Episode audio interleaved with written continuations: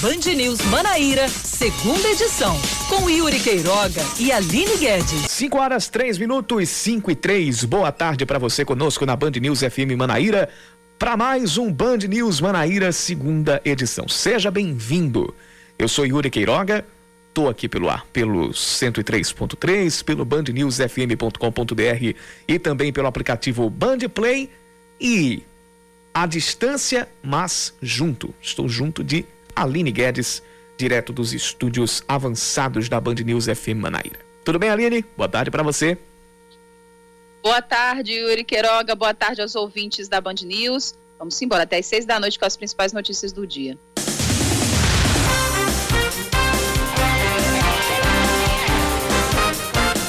O Ministério da Saúde defende que o Estado e as prefeituras não vacinem adolescentes de 12 a 17 anos antes de concluir a aplicação da primeira dose para a população adulta.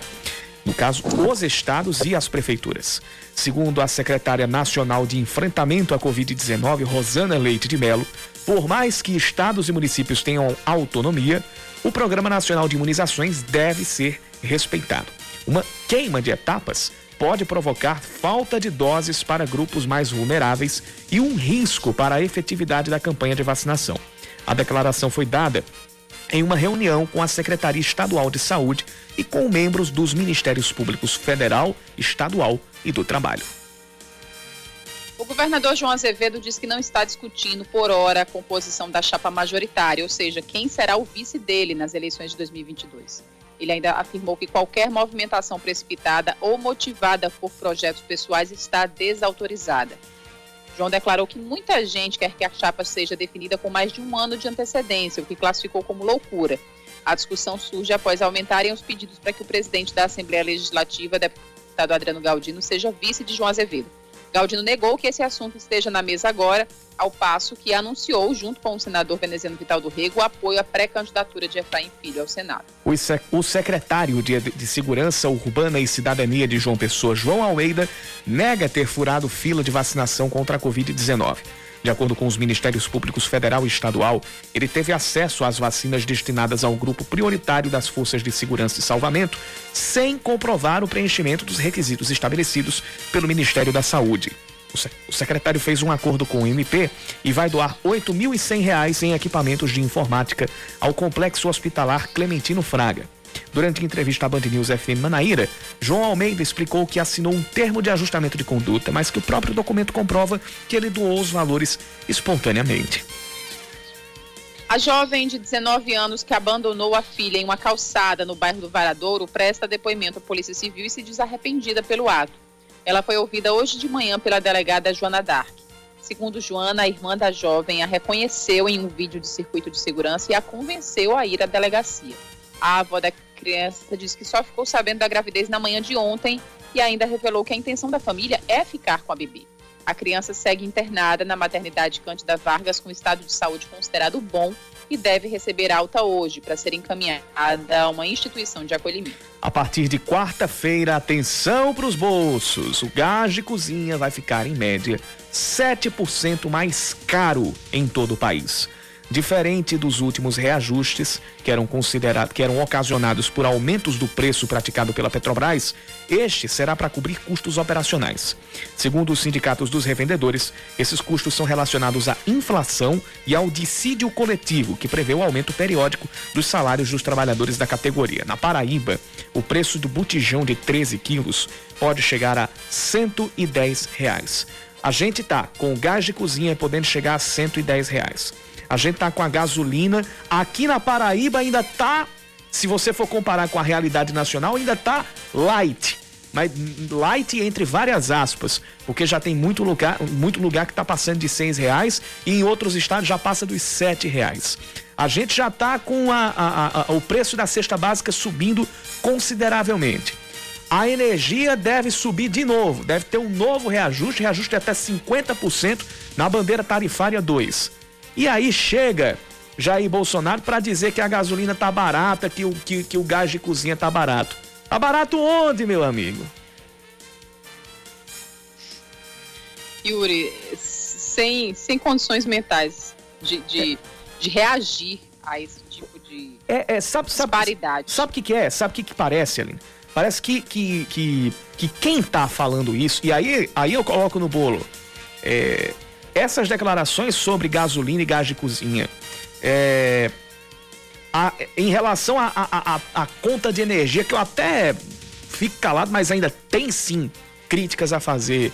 É, aquelas declarações do ministro da Educação, é, juntando tudo, o que dá a entender, sabe o que, que é?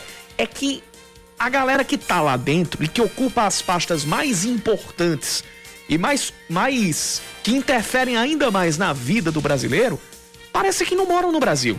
Parece que não estão, não, não, não, não, não tem acesso à realidade do país. Isso não é uma coisa de dizer, ah, é, é, é tão, tão, tão, tão querendo jogar pra galera, se bem que tem muito disso, tem muito de querer jogar pra galera, de querer fazer populismo, mas parece ser uma coisa assim tão dis... parece não, é uma coisa tão desconexa da realidade do brasileiro médio, daquele que está passando uh, pelos maiores perrengues.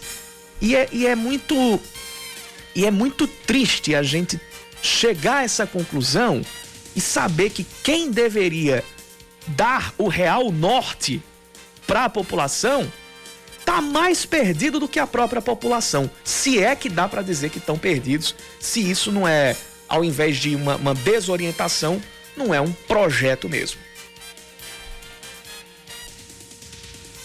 Vamos falar de esportes, Yuri? Vamos Bora. lá. A CBF muda para dia 19 de setembro, um domingo, o jogo entre Botafogo e Jacuipense pela penúltima rodada da primeira fase da Série C. O horário e o local permanecem. A bola vai rolar às 8 da noite no estádio Almeidão. Inicialmente, a partida ia acontecer no dia 17, que é uma sexta-feira. Antes, nesse domingo, o Belo vai até Teresina para enfrentar o Altos pela 14ª rodada a partir das 4 da tarde. A Band News FM Manaíra transmite o jogo a partir das 13h20 com a narração de Yuri Queiroga, os comentários de Raíssa Golielme, as reportagens de Caio Guilherme e o plantão de Cacá Barbosa. 5 e 10. A gente segue com o Band News Manaíra, segunda edição, até às 6 horas da noite. E você participa conosco mandando sua mensagem para o nosso WhatsApp. 991 11 9207. 991 11 9207.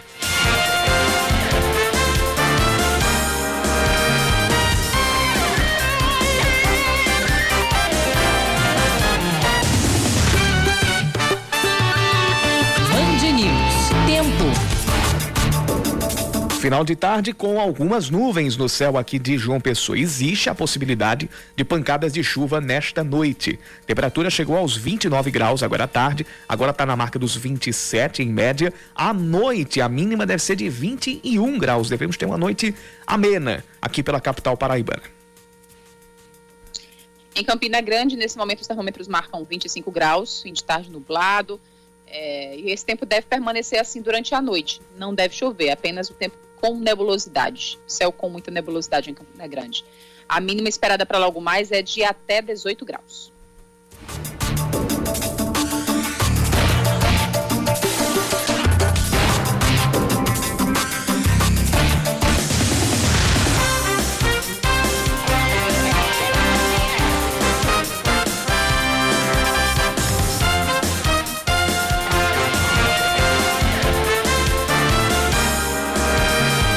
Saiu mais um balanço da situação da Covid-19 aqui por João Pessoa. A gente teve 907 novos casos de Covid-19 eh, confirmados de ontem para hoje. Vou dar uma olhada qual foi o número de ontem para.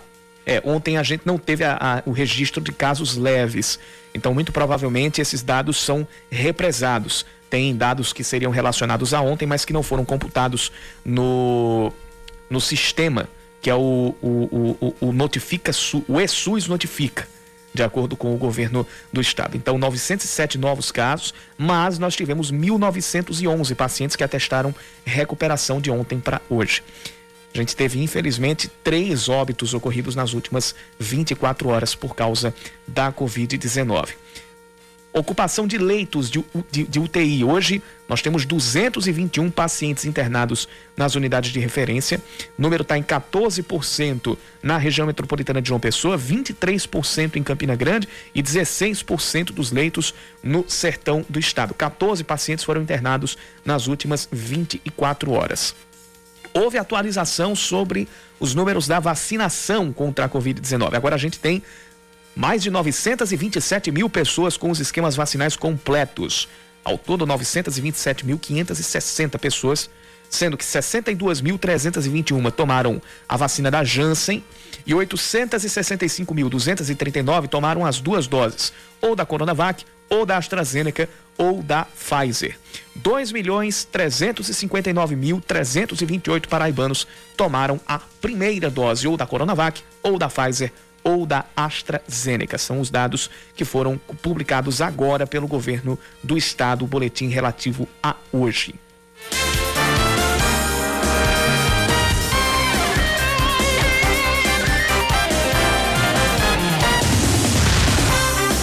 A gente traz agora o caso da, da mãe que prestou depoimento hoje após ter abandonado a, a filha em uma calçada aqui de, de João Pessoa. E agora, após ela ter sido ouvida pela Polícia Civil, a Justiça vai analisar para onde será encaminhada a bebê. As informações estão chegando na reportagem de Leandro Oliveira.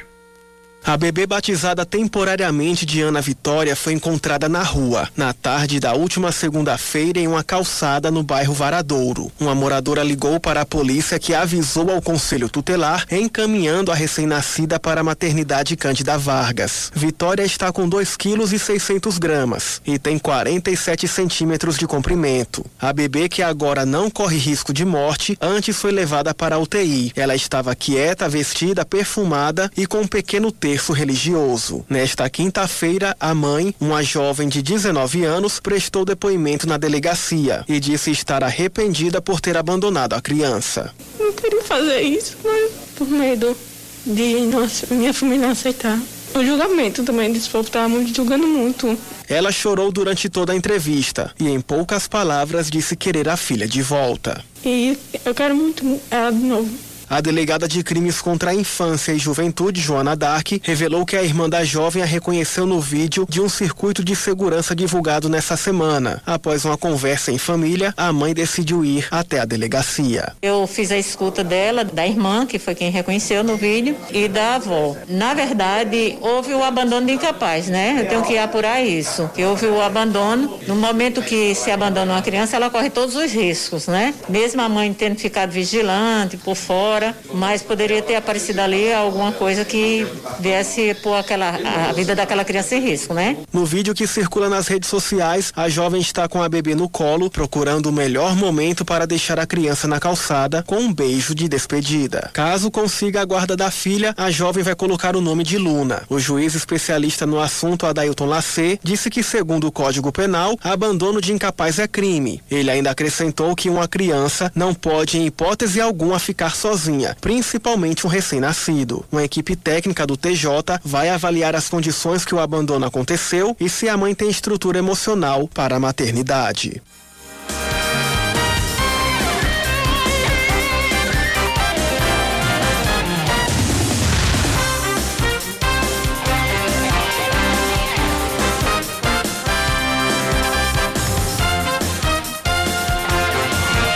Secretário de Segurança Urbana e Cidadania de João Pessoa, João Almeida, negou ter furado a fila da vacinação contra a Covid-19. Durante a entrevista à Rádio Band News FM Manaíra, o gestor explicou que assinou um termo de ajustamento de conduta com o Ministério Público, doando mais de 8 mil reais ao complexo hospitalar Clementino Fraga em equipamentos de informática não furei fila, não houve punição. Eu cumpri todo o ordenamento jurídico, seja ele supra, infra, e administrativo. Me vacinei dentro do período, quer seja pela minha idade ou pela comorbidade ou pelo cargo que eu ocupo, enfim, qualquer que fosse a, a minha identificação para vacinação estava dentro da legalidade. Houve dois processos abertos, entendeu? Um da prefeitura que ele foi arquivado e eu fui inocentado e o outro do Ministério Público. De acordo com os Ministérios Públicos Federal e Estadual, ele teve acesso às vacinas destinadas ao grupo prioritário das Forças de Segurança e Salvamento sem provar o preenchimento dos requisitos estabelecidos pelo Ministério da Saúde que na finalização do trabalho fui procurado pela banca de promotores, por sinal fizeram um excelente trabalho. No termo que foi assinado, está lá bem claro, na cláusula terceira, que não, não furei, não assumo e não tem nada a ver com, nem com punição, nem com culpabilidade. Ainda durante a entrevista, João Almeida disse que não há previsão de concurso para guarda municipal mas que o certame deve acontecer, já que atualmente existem é, um profissional é, de segurança para mais de 1.500 pessoenses. Essa é a relação aqui em João Pessoa e o ideal, segundo a pasta, seria um para 600 a guarda, nos últimos anos, ela vem sofrendo um, um, um declínio na, no seu orçamento. E esse ano foi exatamente o contrário, o prefeito fez diferente. Pela primeira vez em 10 anos, o, houve um, um, aumento do orçamento, né, e isso já é outra sinalização de que, no, no que diz respeito à possibilidade do concurso. Então, sem muito arrodeio, há uma possibilidade muito grande de haver. E se você me perguntar qual é a sua opinião, eu digo, eu acho que vai ter sim. O secretário também aproveitou a oportunidade para afirmar que João Pessoa já preparou o esquema de segurança para as manifestações previstas na cidade do, para o feriado do dia 7 de setembro. Nós estamos preparando, sim, né, trabalhando de forma é, inteligente, os pontos mais quentes, a possibilidade de confronto. Eu peço que as pessoas possam se manifestar no dia 7, mas de maneira ordeira, cada um respeitando a opinião do outro, cada um fazendo sua manifestação, sabe, saindo sem depredar, sem para confronto direto. É isso que eu espero da população de uma pessoa. Caso haja alguns excessos, tudo, a guarda, juntamente com a polícia militar, mas a polícia vai estar ali preparada para tentar inibir, tentar conter esse esses excessos. Bem, ainda na entrevista, João Almeida falou sobre armamento. E a expectativa dele é de, até o fim do ano, deixar metade do efetivo da Guarda Civil de João Pessoa armada.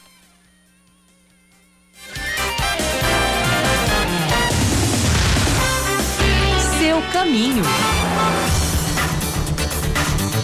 A gente começa o giro ou os giros pelo trânsito aqui em João Pessoa nesse final de tarde, como sempre pelas rodovias. A BR 230 tem trânsito mais intenso, como quase sempre entre o Hospital de Trauma e a entrada do viaduto de Manaíra, especialmente no sentido João Pessoa Cabedelo, e também no trecho entre o Renascer e o contorno do Aeroclube. Na verdade, desde antes do Renascer, desde aquela entrada lá do Bessa, para quem vai pegar a Avenida Presidente Nilo, Nilo Peçanha, já na saída ali da Mata da Restinga. Outros pontos da BR-230 vão com trânsito moderado, mas sem engarrafamentos. Agora nós temos trânsito engarrafado na BR-101, entre a Perimetral Sul e a Gauchinha, nos dois sentidos. No sentido Recife-João Pessoa, começa na Perimetral Sul e vai até a Gauchinha. No sentido João Pessoa-Recife, começa antes da Gauchinha e vai até a entrada do bairro das Indústrias. Na zona sul de João Pessoa, a gente tem trânsito começando a ficar complicado lá pela Avenida Hilton Souto Maior, na rotatória do Caique, ou rotatória de, de, de Mangabeira por dentro, como queiram no sentido Cristo-Mangabeira, o trânsito começa a ficar intenso antes da descida da, da ladeira, da ladeira do José Américo.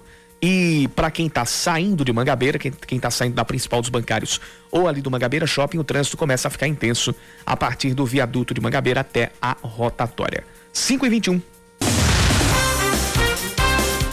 5 da tarde, 22 minutos, estamos de volta. O governo estadual deve seguir o programa previsto pelo Ministério da Saúde e aplicar a dose de reforço, de reforço das vacinas contra a Covid-19 a partir do dia 15 de setembro. A programação é diferente da que a Prefeitura de João Pessoa deve seguir, prevendo início para o dia 20. Em ambos os casos, o reforço será iniciado em idosos com 70 anos ou mais e que tenham completado o esquema vacinal há pelo menos seis meses, além de imunossuprimidos. No município de João Pessoa, os profissionais da saúde serão incluídos nesta primeira aplicação. Em Campina Grande, o movimento Unidos pela Vacina vai oficializar amanhã a doação de câmaras frias e caixas térmicas para a campanha de vacinação contra a Covid-19. Os insumos estão sendo doados em parceria com uma empresa diretamente à Secretaria Municipal de Saúde. A cerimônia de entrega está marcada para as 11 da manhã. Uma ONG de defesa dos animais denuncia que cães de rua ou abandonados estão sendo mortos a tiros na zona rural de Alagoa Grande. Segundo a organização Ajude Anjos de Rua, pelo menos três cães foram mortos e um sobreviveu, sendo resgatado por colaboradores da instituição. Ele passou por uma cirurgia, corre o risco de ficar paralítico, mas já foi adotado por uma família que mora na cidade de Alagoa Grande. Os crimes estariam ocorrendo nas terras de uma propriedade rural, de acordo com moradores da região. Porém, eles não tinham feito denúncias até então ou boletins de ocorrência por sentirem medo de alguma represália. Pelo menos 80 famílias estão sofrendo ações ou ameaças de despejo na Paraíba. O dado é da campanha Despejo Zero, que reúne mais de 140 organizações e entidades além de coletivos e movimentos sociais. Mesmo que a Paraíba apareça com o menor índice de famílias podendo enfrentar despejo no país, o entendimento é de que o panorama se agravou por causa da pandemia da Covid-19. O ranking é liderado por São Paulo, com quase 27 mil famílias nesta situação. Em seguida, o Amazonas, com pouco mais de 19 mil famílias, e Pernambuco, com quase 9.300. Em todo o país, mais de 84 mil famílias estão ameaçadas de serem expulsas de casa. Eliminado do Paraibano Sub-19, o Botafogo denuncia o Inter Atlético de Santa Rita pela suposta escalação de um jogador irregular. De acordo com o presidente do clube, Alexandre Cavalcante, o atleta teria entrado em campo em uma partida sem possuir registro junto à CBF, o que é obrigatório. A ação foi protocolada no Tribunal de Justiça Desportiva da Paraíba. O Botafogo perdeu por 1 a 0 para o Internacional no primeiro mata-mata da competição. O Belo também é alvo de uma denúncia de jogador irregular ainda na primeira fase. O CSP acusa a equipe de ter escalado um atacante com documentação ilegal, chamado Gato, que é quando ele diz ter uma idade na verdade, é mais velho. Ainda não houve decisão sobre nenhuma das duas denúncias.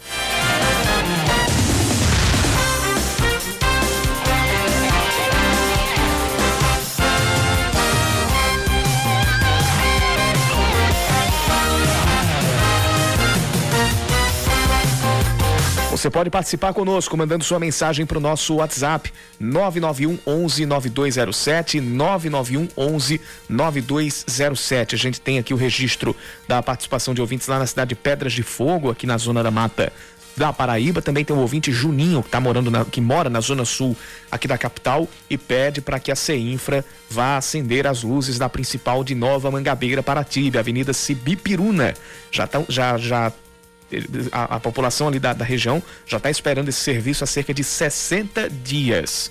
E a gente também tem a participação de, de ouvintes falando sobre circularem ou não de ônibus, de transporte coletivo aqui pela capital. Muita gente, Aline, é, hoje, hoje a, a, nossa equipe de mídias digitais fez uma, uma, uma provocação aqui ao nosso ouvinte para saber se ele uh, se ele está sentindo ou como ele está sentindo uh, a situação que é relatada por alguns ouvintes de diminuição na frota de ônibus em relação àquilo que a gente via antes da pandemia e que, inclusive, após uma certa hora da noite, eh, alguns ônibus deixam de, de, de circular, ou os ônibus. Eh, muita gente respondeu aqui dizendo que não está mais usando o, o, o, transporte coletivo, ou não está usando o transporte coletivo. É, e eu até fiz aqui essa reflexão durante os locais, pensando no seguinte: isso pode nos, pelo menos nessa, nessa amostra que a gente fez, que a gente conseguiu coletar aqui pelas respostas dos, dos nossos ouvintes, que muita gente já desacreditou ou achou antes outras alternativas para poder se para poder se locomover. E isso tem muito a ver com a descrença né, de, de, de, de muitos deles no, na qualidade do, do transporte coletivo. E aí a gente termina voltando para aquela bola de neve citada mais de 10 vezes aqui pela gente, de a, a não qualidade ou a falta de qualidade do transporte coletivo gerar a corrida dos, dos, dos passageiros. E essa fuga, esse êxodo dos passageiros, diminui a arrecadação das empresas. E sem arrecadação das empresas, tanto elas não terem, tanto elas não têm como investir mais e melhor, quanto até as finanças já existentes, pagamento de, de, de, de, funcionários, pagamento dos motoristas principalmente, fica comprometida. Aí junta isso com o aumento do, do diesel, aumento dos combustíveis. E aí se forma um verdadeiro ciclo, vicio, ciclo vicioso, uma bola de neve que está cada vez maior, cada vez mais caminhando para ser insustentável.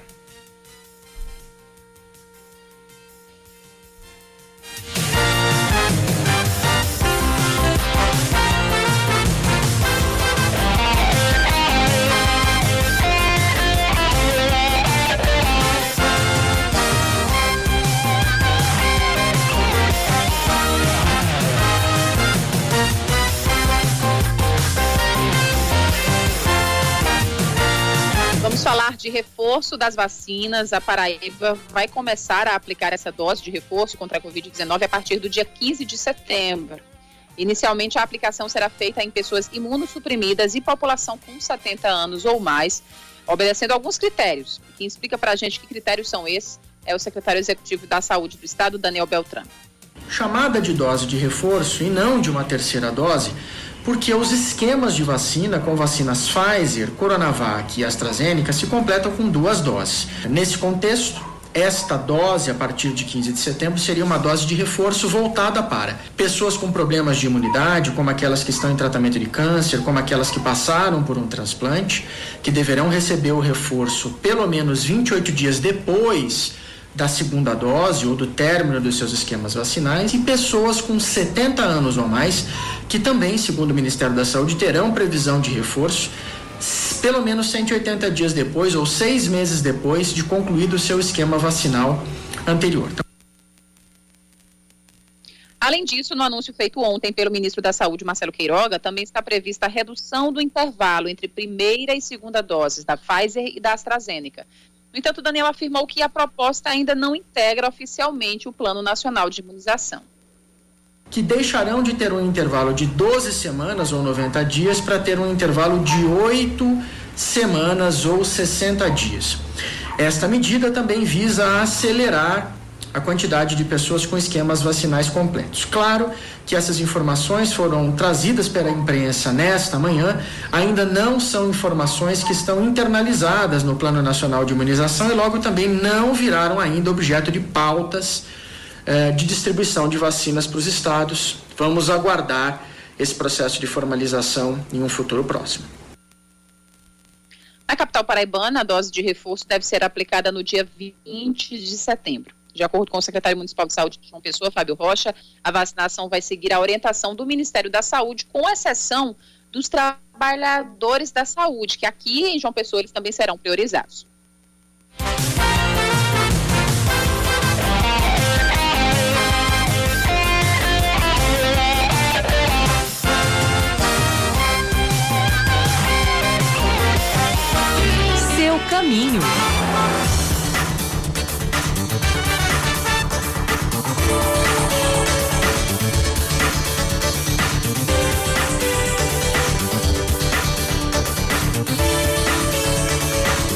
Pegando aqui as informações tanto do mapa da CEMOB quanto da, aquelas que saem geralmente nesse plantão de, das 5 e meia da tarde, a gente volta a, a olhar a situação das BRs. Na verdade, já sai da alçada da CEMOB, porque a gente vai para Bahia. Tem trânsito complicado lá na BR-101, entre o posto da Polícia Rodoviária Federal em Manguinhos e o viaduto de Bahia, nos dois sentidos. Mais uma atualização em relação às nossas rodovias. Agora, voltando para os corredores urbanos de João Pessoa, vai começando a se formar, ou começando nada, já tem engarrafamento na Avenida Rui Carneiro, a partir da ponte do Rio Jaguaribe até a Avenida Epitácio Pessoa, no sentido bairro centro. No sentido centro-bairro, tem trânsito intenso do semáforo da Epitácio até a entrada da rua Antônio Rabelo Júnior, voltando lá para o bairro de Miramar. Lá no bairro de Manaíra, temos trânsito intenso na Avenida João Maurício, a partir do Lago da Gameleira até, na verdade, até não, em toda a extensão. De moderado a intenso trânsito na Avenida João Maurício. E no retão de Manaíra, barra Avenida Tancredo Neves, a sequência das duas, tem trânsito intenso no sentido praia. Começando do bairro dos Ipês, lá na Tancredo Neves, entrando pelo retão de Manaíra e se estendendo até a esquina com a Avenida Reinaldo Tavares, a Rua Reinaldo Tavares de Melo, que é a, a rua que leva à Avenida Esperança.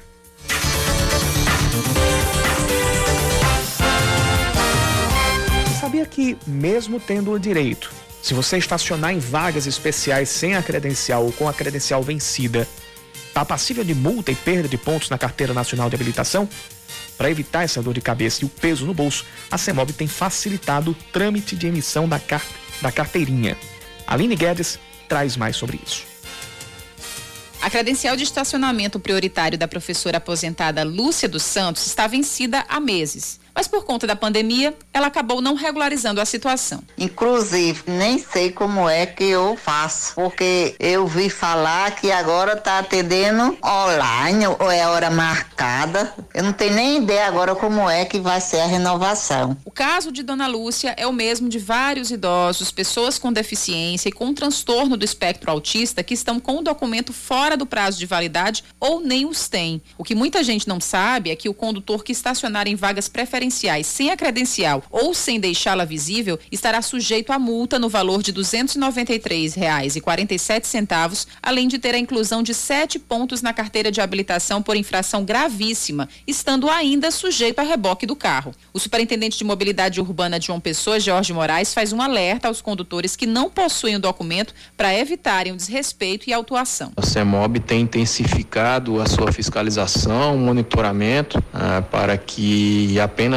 aqueles que de direito, por justiça, possuem tal prerrogativa, eles possam se valer eh, das vagas especiais. Atribuímos ah, esse desrespeito, eh, seja por falta de educação, seja por falta da necessária conscientização e estaremos intensificando esse alerta, essa mensagem dá para solicitar o documento que autoriza estacionamento em vagas especiais pela internet e ainda imprimir a credencial em casa. Acessando serviços.cemobjp.pb.gov.br, bastando ao cidadão anexar os documentos necessários, comprovante de residência, documentos pessoais e no caso de deficiência física e de, de autismo, laudos médicos e documentos comprobatórios. Após isto, haverá uma análise por parte do corpo técnico da CEMOB e rapidamente haverá autorização, inclusive recentemente melhoramos o serviço, possibilitando que o cidadão ele possa imprimir a sua credencial da sua própria residência sem necessidade de deslocamento à sede da CEMOB. De acordo com o levantamento da CEMOB, os documentos voltados para idosos lideram um ranking com 3.550 solicitações, seguidos por pessoas com deficiência com 574 pedidos e autistas com 50.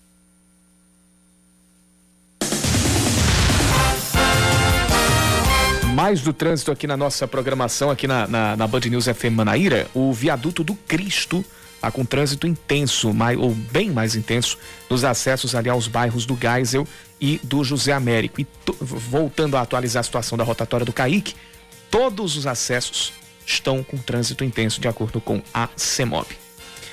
Você pode participar, você pode mandar sua mensagem para o nosso no WhatsApp 991 11 9207, ouvinte Marco, também o Reginaldo e o José Edson estão mandando mensagem para cá. A gente agradece pela participação. Ontem a gente tinha falado a respeito da, do achado de pesquisadores da Universidade Estadual da Paraíba de um sítio arqueológico que pode ser o maior complexo arqueológico do rupestre do Brasil. Já é, da, já é o maior da Paraíba e pode ser o maior do Brasil. Aline Guedes foi mais a fundo nesse assunto foi conversou com, com o coordenador dessa pesquisa, professor Juvandi de Souza, e vai trazer mais detalhes nessa reportagem. Um tesouro da história, um novo patrimônio imaterial no meio do sertão paraibano. Esta semana, a equipe do Laboratório de Arqueologia e Paleontologia da Universidade Estadual da Paraíba descobriu que pode ser um dos maiores complexos arqueológicos rupestres do Brasil. Da Paraíba já é, visivelmente, segundo o professor Juvandi de Souza Santos, coordenador da pesquisa. Quando nos deparamos né, com esse sítio aí em Catolé, sem dúvida, né? Mesmo que é, nas primeiras atividades né, de prospecção, nós já identificamos né, que esse complexo arqueológico aí de Catolé do Rocha, ele passa a ser tranquilo, tranquilo, o maior complexo arqueológico com gravuras rupestres da Paraíba. O achado histórico fica no sítio arqueológico Malhada de Areia, na zona rural, a cerca de 20 quilômetros de Catolé do Rocha. Foram os moradores da região que chamaram a equipe de pesquisadores para analisar o local. São justamente pessoas da comunidade às vezes até alguns funcionários, né? E no caso de Catolé do Rocha, foi o Francisco e o Ronildo, né? O Francisco, ele é fotógrafo e Ronildo, Ronildo, ele é funcionário, me parece que da Secretaria de Educação, viu, de Catolé do Rocha. E aí foram eles que nos conduziram ao, ao sítio, né? Segundo o professor Juvandi, os traços são parecidos e isso pode apontar para futuros estudos que determinem qual povo viveu naquele local. Nas nossas caminhadas lá em Catolé do Rocha, né, é, analisando né, o, o, local, nós nos deparamos com uma, uma, uma, característica bem interessante, né, que é uma certa homogeneização da ou das técnicas de, de produzir as gravuras. Então, é possível né, que um determinado grupo, meio que homogêneo, tenha de fato realizado essas atividades né, de gravar gravar nos suportes rochosos, né? Essas gravuras rupestres. Agora, a equipe da UEPB segue em busca de apoio para que essa preciosidade da pré-história não se perca. Vamos tentar correr atrás, né, agora de, de apoio, né, da talvez até da própria prefeitura, sei lá, do estado, do próprio IFAM nacional para preservar esse local, né? Já que se trata de um grande complexo arqueológico, né? Só com gravura, né? Porque até então nós não encontramos pinturas rupestres e também até o momento não encontramos outros vestígios arqueológicos. E aí aumenta né, até a importância dele, né, por ser essa coisa gigantesca e por apresentar só gravuras rupestres. Né? O maior complexo arqueológico do país atualmente é o Parque Serra da Capivara, no estado do Piauí.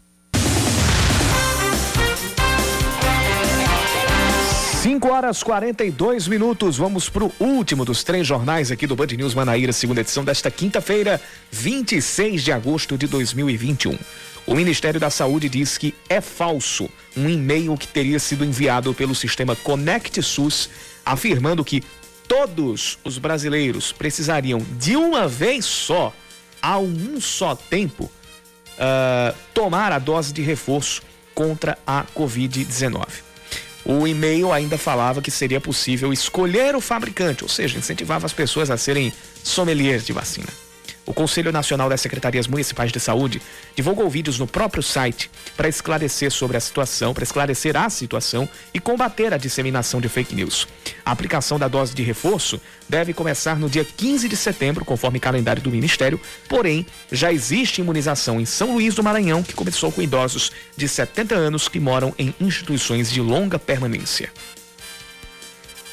Mais de 56 mil novas doses da vacina da Pfizer contra o coronavírus chegaram a Paraíba hoje. De acordo com o governo do estado, elas serão divididas para aplicação de primeiras e segunda doses. Ainda hoje está prevista a chegada de mais 86.400 doses da Coronavac. A Capitania dos Portos emite um alerta de ressaca em todo o litoral paraibano, válido até às nove da noite de sábado. Segundo a Marinha, as ondas podem chegar aos dois metros e meio. A recomendação é para que embarcações pequenas evitem sair ao mar durante esse período. As maiores, as maiores embarcações deverão ter atenção redobrada em relação ao estado dos motores e itens de segurança e salvamento. Além da Paraíba, o alerta se estende da costa de Natal, no Rio Grande do Norte, até o Conde, mas não é o Conde aqui da Paraíba, não, é o Conde da Bahia. Sai a primeira chamada da lista de espera do SISU para o período 2021.2 da UEPB. Quem foi aprovado tem de amanhã às 8 da manhã até às 4 da tarde de segunda-feira para fazer a matrícula. Ela acontece com o envio da documentação exigida para o endereço do e-mail da coordenação para qual o aluno foi selecionado. Os documentos originais ou autenticados deverão ser entregues à Pró-Reitoria de Graduação quando as aulas presenciais forem retomadas. O meio-campista paraibano Otávio vai defender a seleção de Portugal. O jogador de 26 anos que foi que teve grande passagem pelo Internacional e hoje defende o Porto, time por onde passaram outros paraibanos como Esquerdinha, Hulk e Tiquinho Soares, se naturalizou português. Com isso e pelo fato de nunca ter atuado pela seleção brasileira, Otávio foi convocado pelo técnico Fernando Santos e deve vestir a camisa lusitana nos jogos contra Irlanda, Catar e Azerbaijão nos dias 1, 4 e 7 de setembro, pelas eliminatórias europeias para a Copa do Mundo. Foi assim, Aline Guedes, que a gente perdeu Jorginho e Rafael Tolói, hoje campeões da Euro pela Itália. E Jorginho, que hoje foi escolhido o melhor jogador da Europa, ele que é brasileiro de nascimento. Yuri, Portugal tem uma facilidade né, nessa questão de naturalização que não acontece em outros países né, da Europa. Ah, exa exatamente, a gente tem, e, e principalmente por causa de, de, brasileiros que chegam mais à profusão lá, porque muitos brasileiros vão jogar em Portugal e muitos deles terminam ficando por lá por muito tempo e terminam tendo a, a cidadania, a dupla cidadania. Tiquinho Soares já tem cidadania portuguesa, então ele que nunca foi convocado para a seleção é, brasileira, se Fernando Santos decidir é, convocá-lo para a seleção portuguesa, o que já teve perto de acontecer em algumas oportunidades, ele vai para lá, lindamente. Aconteceu isso também com o Jorginho. É, Jorginho é, é, um caso é um caso diferente, porque Jorginho já joga no, no futebol italiano desde o sub-16. Então, desde jovem ele está lá pela, pela Itália, então já tem há muito mais tempo a, a, a, cidadania italiana. Mas Rafael Tolói não. Rafael Tolói já jogou no Goiás, ele, se não me engano, foi vice-campeão de Copa Sul-Americana pelo Goiás, jogou no São Paulo, aí muito criticado pela torcida do São Paulo, foi pro futebol italiano, baixou na Atalanta, jogou muito por lá, foi convocado para a seleção italiana, tome, campeão da Euro pela seleção italiana.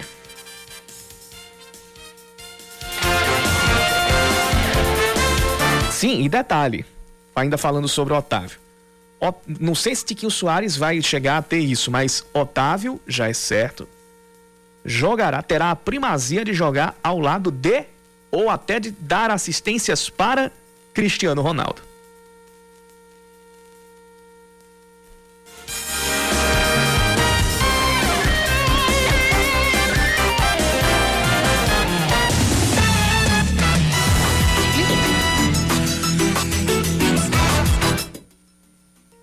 Ouvinte Ricardo Santos está nos lembrando também de Diego Costa, Diego Costa que acabou de acertar com o Atlético Mineiro, que também defendeu a seleção da Espanha.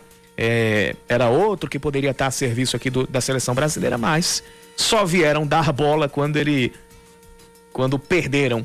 E, e ele fala também o filho de Mazinho, que esqueci, esqueci o nome agora, jogou muito pelo bairro, é o Thiago Alcântara é, no, no, caso, ele, o Mazinho, o, ele, o Ricardo, disse que, de, que não, não, se lembrou do nome do, do, do, filho do Mazinho. Na verdade, são dois filhos. Um, é, que é o Rafinha Alcântara. O Rafinha já jogou pela seleção brasileira, defendeu a seleção brasileira, inclusive no ouro olímpico de, de 2016, na Rio 2016.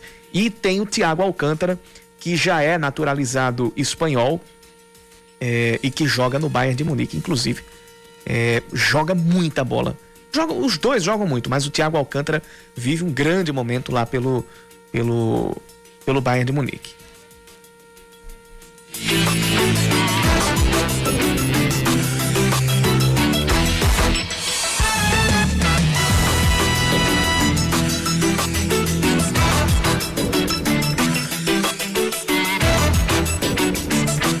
Ontem, durante uma audiência na Comissão de Finanças e Tributação da Câmara Federal, representantes de diversos setores da economia defenderam a manutenção da desoneração da folha de pagamentos das empresas para que não haja aumento do desemprego no país.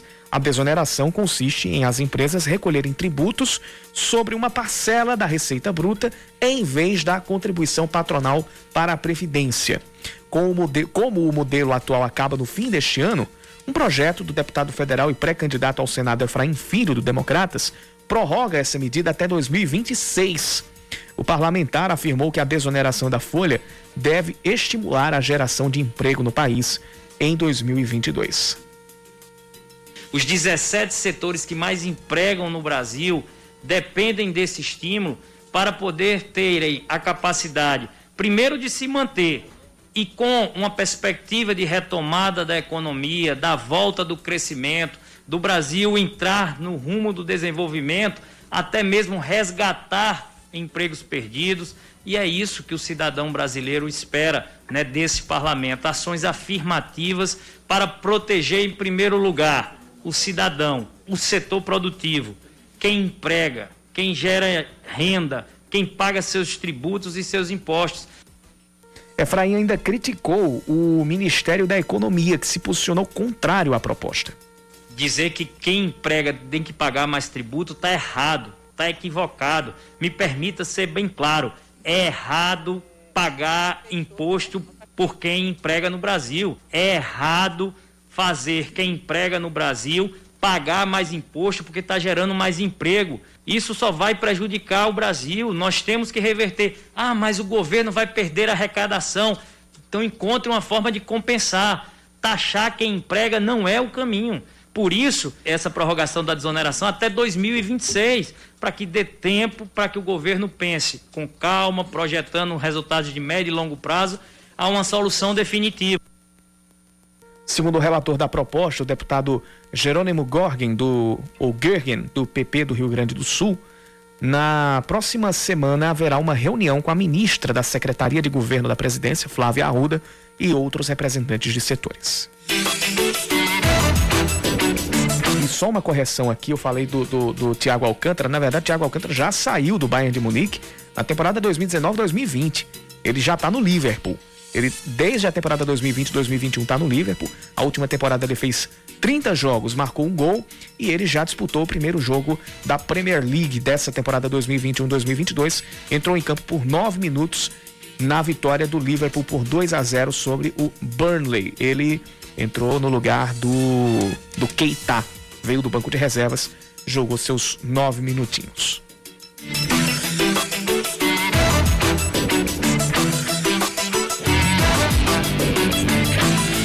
Agora de economia. O número de empréstimos cresce mais de 15% nos últimos meses. Isso é sinal de quê? Que a economia não está nada bem. A reportagem é de Felipe Peixoto.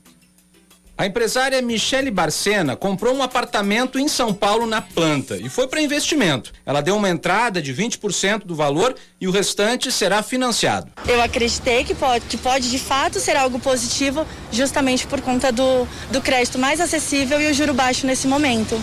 O volume de empréstimos bancários feitos por pessoas e por empresas cresceu em média 16% nos últimos 12 meses, segundo o balanço da Febraban, a federação que representa os bancos. É um sinal claro de que a economia está mais aquecida. O fator decisivo foi a queda dos juros. No ano passado, a taxa Selic chegou a 2% ao ano, o menor patamar histórico. De março para cá, vem subindo. Estamos na casa de 5% ao ano. Mas o ex-presidente do Banco Central, Gustavo Loyola, acredita que o crédito continuará sendo um motor importante da economia, mesmo com a alta recente nos juros. O Brasil tem uma trajetória de juros em queda, né?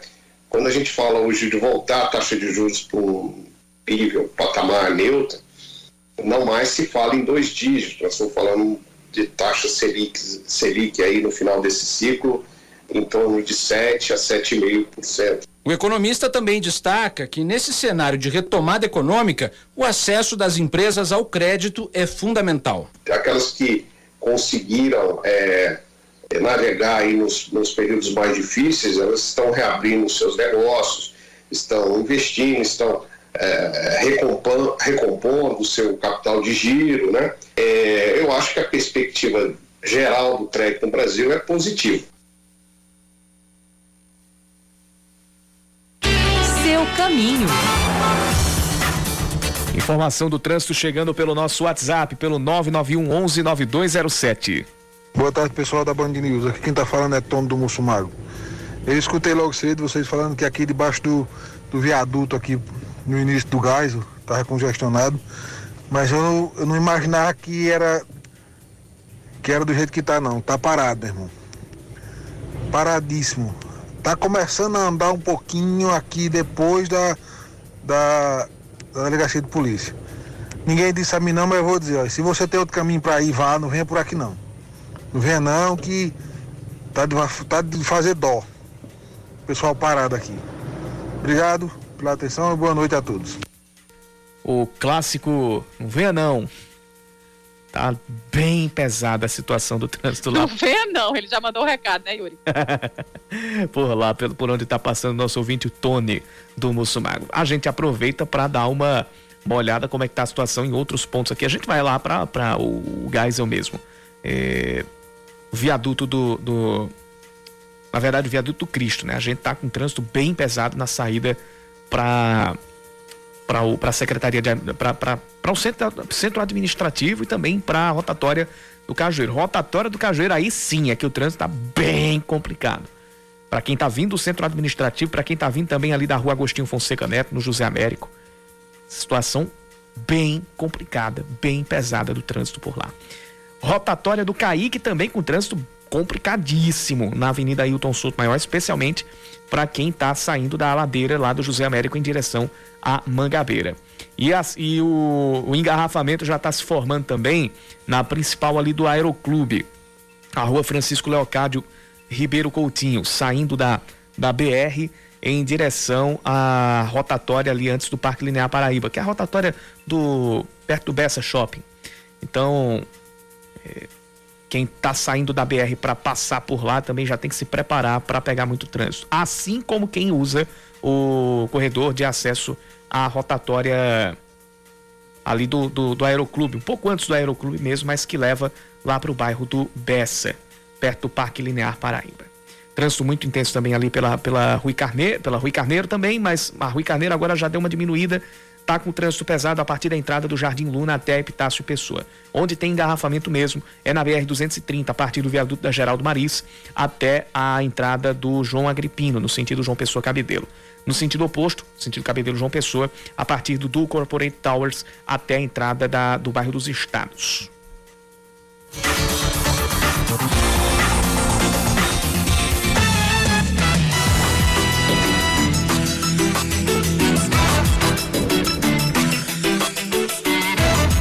Começou hoje o Liquida Campina, com descontos de até 70% em várias compras. A expectativa é aquecer as vendas do comércio na cidade, que emprega mais de 20 mil pessoas no setor. A informação é de Leandro Oliveira.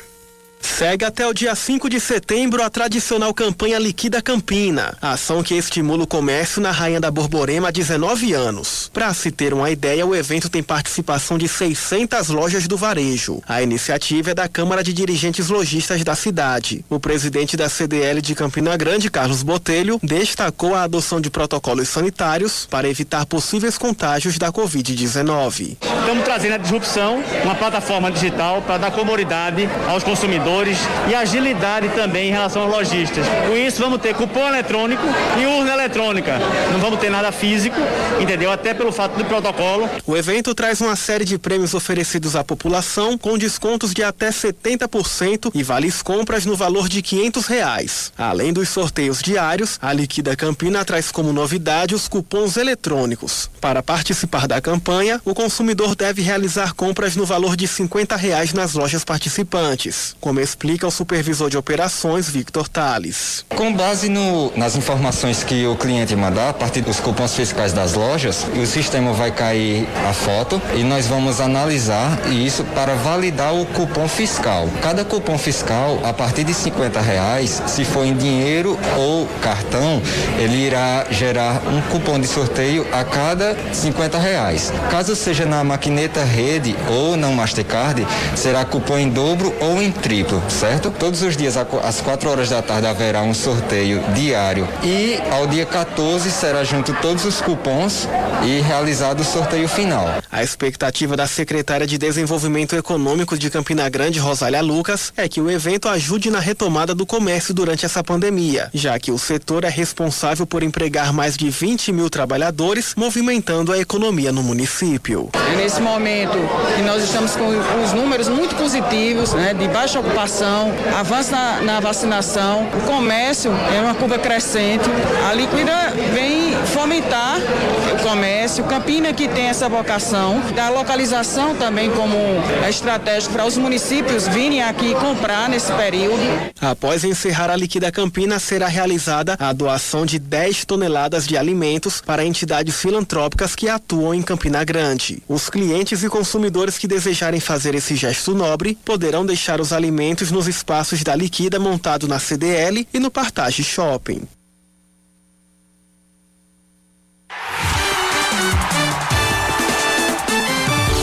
Esportes com Yuri Queiroga.